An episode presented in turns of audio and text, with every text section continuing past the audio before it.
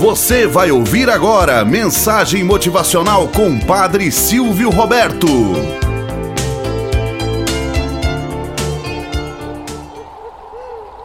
Olá, bom dia, flor do dia, cravos do amanhecer.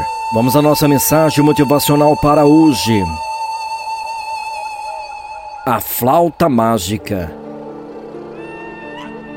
Conta-se que certa vez um caçador contratou um feiticeiro para ajudá-lo a conseguir alguma coisa que pudesse facilitar seu trabalho nas caçadas. Depois de alguns dias, o feiticeiro entregou-lhe uma flauta mágica, que, ao ser tocada, enfeitiçava os animais, fazendo-os dançar. Entusiasmado com o instrumento, o caçador organizou uma caravana com destino à África convidando dois outros amigos. Logo no primeiro dia de caçada, o grupo se deparou com um feroz tigre. De imediato, o caçador pôs-se a tocar a flauta e, milagrosamente, o tigre começou a dançar. Foi fuzilado a queima-roupa. Horas depois, um sobressalto. A caravana foi atacada por um leopardo que saltava de uma árvore. Ao som da flauta, contudo, o animal transformou-se. De agressivo ficou manso e dançou. Os caçadores não hesitaram, mataram-no com vários tiros. E foi assim até o final do dia, quando o grupo encontrou um leão faminto. A flauta soou, mas o leão não dançou.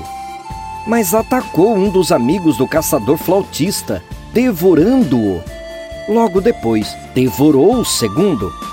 O tocador da flauta desesperadamente fazia soar as notas musicais, mas sem nenhum resultado.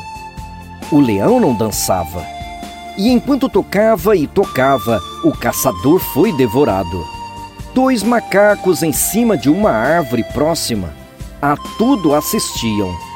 Um deles observou com sabedoria eu sabia que eles iriam se dar mal quando encontrasse um surdinho. Moral da história: Não confie cegamente nos métodos que sempre deram certo, pois um dia pode ser que não dê mais. Tenha sempre planos de contingência. Prepare alternativas para as situações imprevistas. Analise as possibilidades de erros e acertos. Esteja atentos às mudanças e não espere as dificuldades para começar a agir. O melhor prato de um bom sucesso é estar atento às circunstâncias. Tenhamos um bom dia na presença de Deus e na presença daqueles que nos querem bem.